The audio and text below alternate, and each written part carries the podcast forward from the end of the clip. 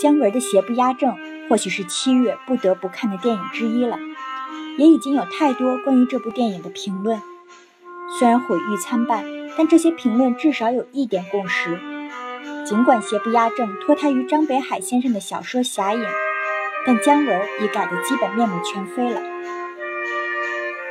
表面上确实如此，除了一个复仇的主线和李天然、关巧红、蓝青峰、朱潜龙和唐凤仪这五个人名外，姜文似乎并没有继承原著中的太多东西，二者的气质也不太一样。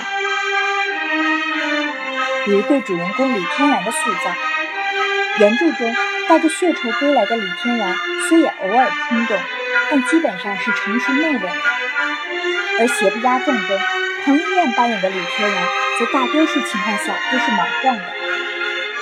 稚气懵懂少年的成长故事，也是姜文电影爱用的一个主题。其实，看过原著小说的人都会认为，比起人物，1936年至1937年的北平是一个在书中分量更重的角色。甚至说白了，侠影就是少小离京的张北海思乡情感的全面释放。他五十八岁时开始构思这部小说，查阅了几百本资料，他整理出一份一九三五年北平市街道图。所以小说中经常有出三面胡同上哈德门，也就是今天的崇文门大街，奔东四牌楼，以及对老北京小吃及民俗的细致且地道的描写。而邪不压正里，除了一个老城楼和北平绵延的屋顶。姜文这个从小在北京长大的人，对老北京的体现其实并不多。但《侠影》也并不仅仅是一份寄托作者情怀的老北京历史地图或深度游攻略，它更是一份给北平城的挽歌。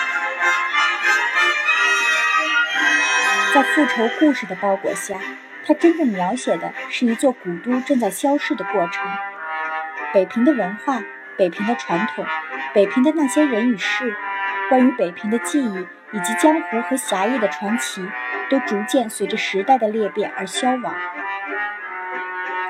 战争当然是造成这种消亡的一个重要原因，但书中也明确指出，即使战争结束，北平这个古都也再也回不来了。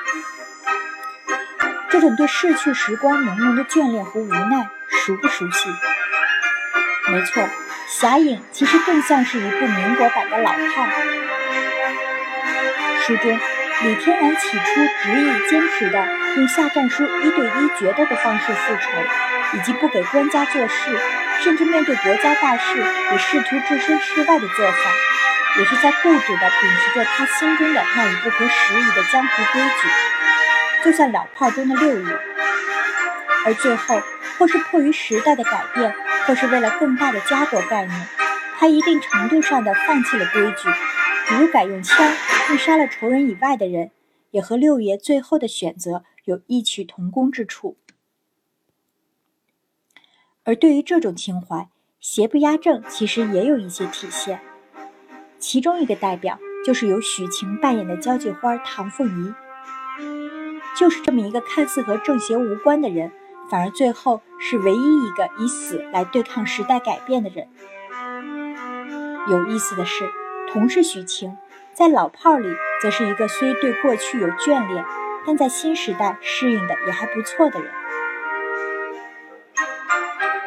在接受高晓松采访时，姜文曾说过，他改编小说从来都不会看第二遍，就凭着大概印象构思剧本，把最感兴趣的部分拎出来。这样可以不受限于原著，有更大创作空间。对于侠影，他也是如此。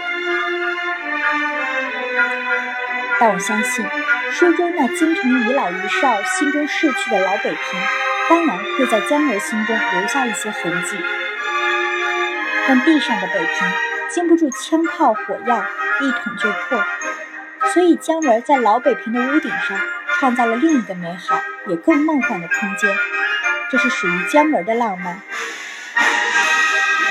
然而，邪不压正的结尾，同样是在代表着理想的屋顶上，关巧红与报了仇的李天然还是分开了。英雄最终仍然是孤身一人。